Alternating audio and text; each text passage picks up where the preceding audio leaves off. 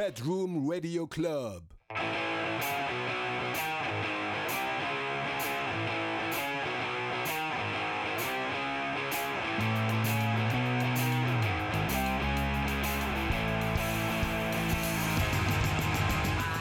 皆さんこんばんはパパイヤコレクションリードギターのボブですドラムの上田圭人です。はい。この時間は僕たちパパイヤコレクションがお送りするパパコレディオの時間となっております。今日は2人でねお送りさせてもらいたいと思います。お願いします。はい。今日ね朝学校だったんだよねはい。でやっぱり学校には女の子がいっぱいいるということでまあマスクはしてるといえどね、はいはい身だしなみを整えていくわけですよ。でもちろんひげを剃っていくわけですよ。ひげと眉毛を剃っていくんだけど、い、つも。うん。眉毛つながっちゃうから。で眉毛は大丈夫だったんだけどね。うん。ひげツルツルにして家出て今日帰ってきて収録してるんだけどね。もうこんなに生えちゃって。すげえな。ひげなんか生えてくるな。そうそう。俺いつもそうなんよこれ撮る前に剃ってるんだけどさ。ああ素晴らしいすぐ生えてくるも剃ればよ。そんなヒゲが生えがちなパパヤコレクションでえっとファースト EP から「ハローグッバイ」という曲です。どうぞ。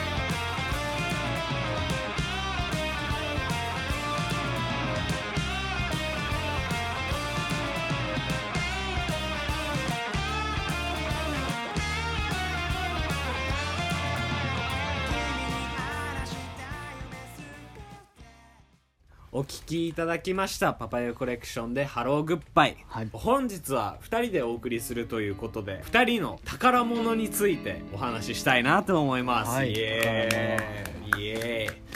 やっぱりねいろんな経験を積んでいく中でやっぱり宝物物っていうものにねうん。愛着が湧いてくるといううんふうに思ってまして、どんな宝物を手に入れてるのかっていうのが気になりましてちょっと今日はそういうお話させていただきたいと思いますはい。でとりあえずケイトちゃんからちょっと紹介してもらおうかなはい。わかりました。はいあのね、僕ちょっと宝物というかちょっと思い出の品みたいな。おはいはいはいはいはいで、まあ一応楽器なんですけど、はいはいはいはいこれね、多分ね、誰にも見せたことないのよね。おおすごい初公開ででん。わおおおシンバルすごい形してるねそうそうそうそうそう。おでねおこれは何が思い出かっていうとう、んうん僕高校の時からなんかいろいろバンドしてたんですけどはいはいはいはい。その時からもずっとドラムやってて僕が高校1年生の時に憧れの先輩ってやっぱいるんですよね、ああそうやね。いるね。そうそうそうでドラムがめちゃくちゃうまくドラムの先輩がいてはいはい。でその人がその学校がなんか工業高校みたいなとこはいはいはい。行っててうんうんなんかそのいろいろ加工をしてるみたいな。おおああなるほどね。違う学校の先輩だったのね。そうそうそうそうそう。なんかライブを見てたんですよ。はいはいはいそしたらなんかすごいシンバルがあってはいはいまあ、それがこれなるんですけど普通シンバルってこうセッティングするんですけど、うん。はいはい。こうセッティングしておおこれをこうライブ中にこうくるくる回すんですよね。へえすごい。なんかあのバイオハザードのロゴみたいでやっぱその頃のね若き上田圭人少年はですね派手なものが大好きではいはいはい。とにかく目立ちたいと。でもうその先輩の元に行ってこれをもらうためだけに媚びを売りまくって。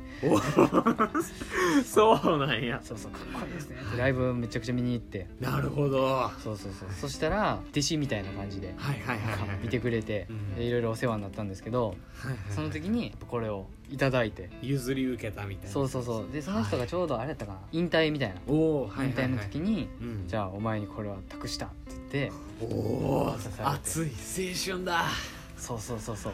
でもその時はさそのうん。今のドラムプレイスタイルとは全く別やってあなるほどね。あの YOSHIKI とかさ。おおはいはいはい。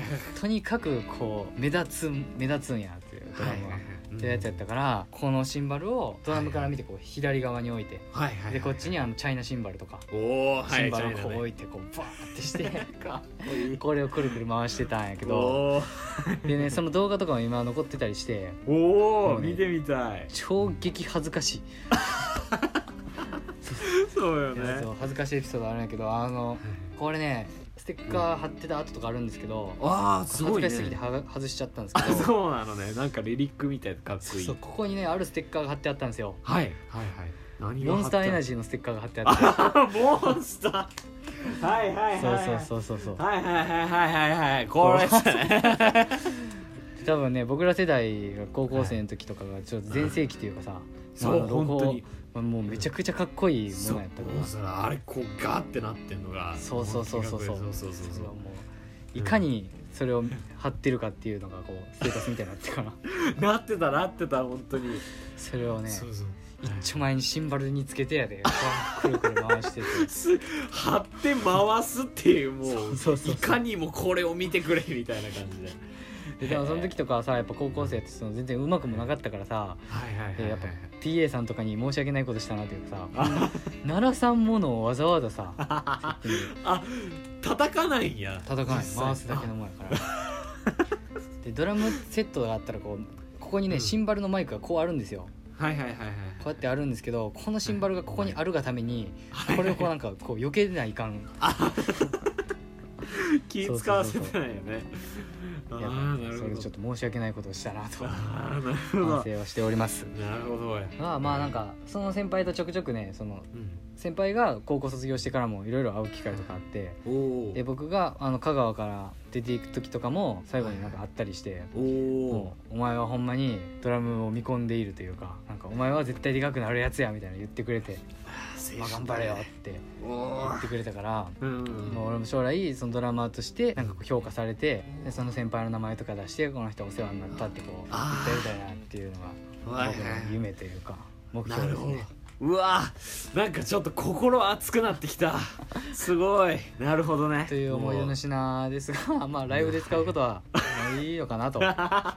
なるほどここでしか見れない。そう伝説の品なんで、まあ、もしかしたら伝どこかで使うかもしれないですけどなるほど。その時は伝説のライブとなることでしょなるほど。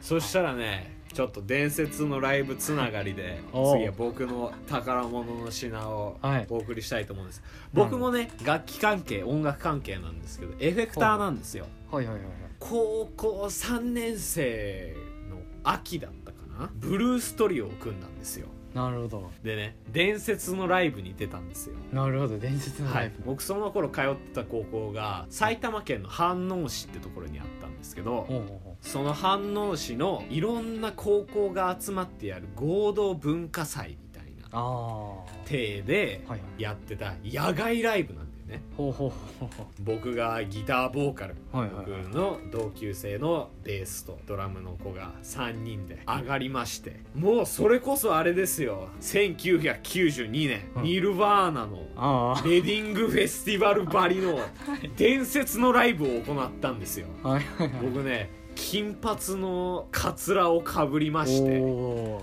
ただその頃めっちゃロン毛やって。うんうん長髪のカツラだったにもかかわらず僕の黒い髪の毛が背中まで伸びてるみたいな とんでもないカツラをかぶりのクリームの曲をコピーしたりうん。ニルバーナの曲をやったりもう伝説のもう飯能市の歴史に残る伝説のライブを行ったんですよ。なるほど。その時のベーシストの子に貸していただいたそのライブで実際に使用されたエフェクター。はいこちらでございます。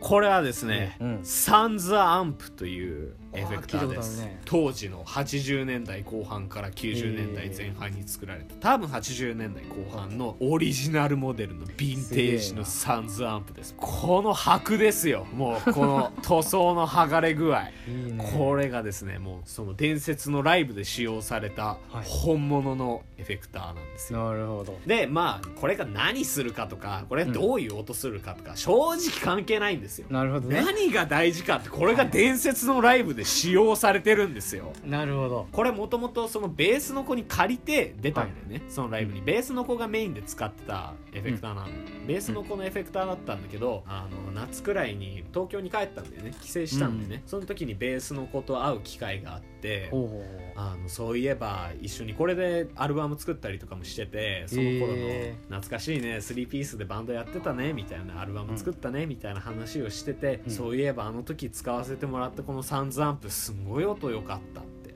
うん。話をしてて、ちょうど僕たちのレコーディングが8月末にあって、はいはいはいはい。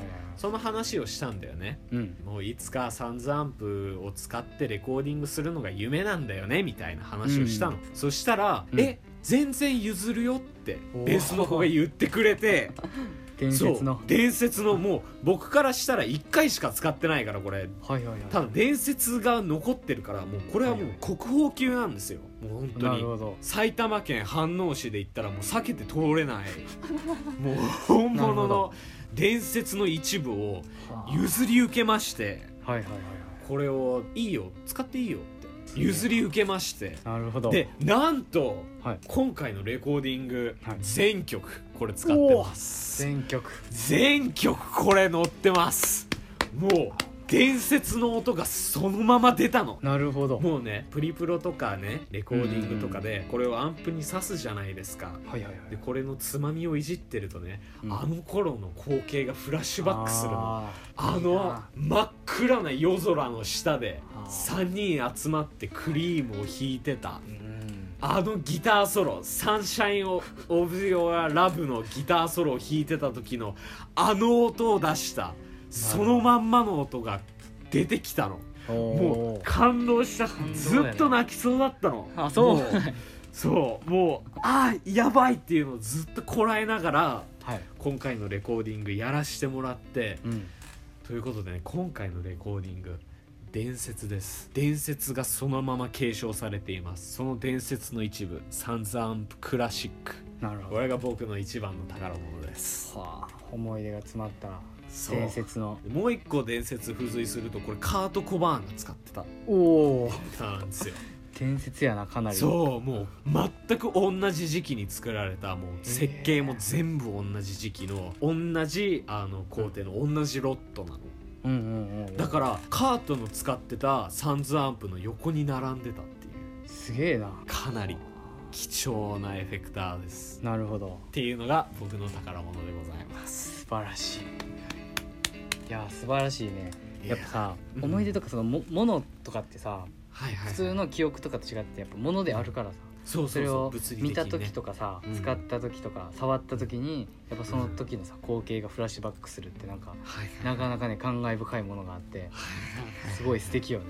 うん、うん。そう本当に記憶ってのはさやっぱり曖昧なものだからうん。人間のって、やっぱり昔の良かった記憶ってやっぱりバラ色のレンズで見られてさいいところばっかり残って悪いものは残らないっていうのがね人間のもう差がなんですけどはいはいはい物理的にこうやって残ってるっていうのはねケイトちゃんのシンバルもそうだけど今の僕たちの音楽にそのまま受け継がれてる、物理的にっていうのがねもうやっぱり揺るぎない僕たちの音楽のルーツがそのまま残ってるっていう。素晴らしい。いやありがとうございました。ありがとうございましたすごい。素晴らしい。めっちゃくちゃいい話が聞けたんじゃないでしょうかそうです今日は。ねなんか今回2人だったけど2人ならではのねなんかディープな話、ほんわかした感じの。そうほんわかした感じで。ほっこりしたね。そうでもなんか心がすごく炎がついたというかうん。青春のまだ10代だった頃の初期衝動みたいなのを思い出してね、うん。すごい心が熱くなったすごい感動的な僕にとってはヘビーな経験になってうんうんうん。嬉しかったです、僕。あの、はいはいはいちょっと一個補足ではいはいはいはい。もう一個だけちょっと思い出の品ちょっと紹介していいですか、はい、あぜひぜひぜひぜひ。あのですねこれ多分まああんま見しちゃいけないかもしれないですけどはいはいはい許可ないんであの。あはいはいこういう CD があるんですよね。おおはいはいはいはいはいはい。でこれがあの本当にはいはいはい。まあこのシンバルをくれた先輩とは別なんですけどはいはいはいあの僕の本当に尊敬する先輩が高校の時にいてはいはいはいでその人が組んでたバンドの CD はいはい。なんですけど、なんか影響を受けた音楽とかアルバムとかあるけど、うん。なんかやっぱ物理的にはいはいはい。メンタル的にというかうん。すごい印象を受けたという影響を受けた一枚なんですよねはいはい。これがパーソナルにね。うん。そうそうそう。はいはいはい。でこの曲のジャンルとかがどうこうとかクオリティがどうこうとかじゃなくてもうこれが思い出なんですよね、であー。はいはいはい。今でもやっぱその気持ちを忘れないようにこれあの見えるところにずっと飾ってるんですけどうわーそういいね。やっぱこれを聞いた時とかこれを見た時にさやっぱその時の思ってたこととか思い出が全部フラッシュバックするしさはいはい。やっぱ大事にしてたこととかうんはい改めて気づかされるからやはいはいっぱ本当にでもそういう意味でも音楽というかそういうものってやっぱ偉大やなといや思うから、はい。うん。ね、僕たちの音源もね誰かのその思い出の一枚とかそう。何年後かにそれを見た時にさそう。あこれ聞いてたなってその頃の記憶を思い出すわってそうそうそうこうなってもらえるようなね一枚とかを作りたいと思ってるんで。そう。これからもよろしくお願いします。お願いします。本当にねもう僕たちは感情を表現する人間だと思っているのでうん。感情記憶自分の心の内その全てを表現してるのが音楽なのでこれからも精進してまいりたいと思います。よろしくお願いします。お願いしますということで今回はかなりスペシャルエディションというね、パパコレディオ結構ディープなもうそれこそね宝物なスペシャルな一回になったんじゃないでしょうか。はい。今回もパパコレディオをお聞きいただきありがとうございました、ありがとうございました。えーそろそろお別れの時間となってしまいました。はい。えーファースト EP ジャムより「ブーケ」という曲でお別れですパパイヤコレクションのリードギターのボブとドラムの上田圭人でした。バイバイ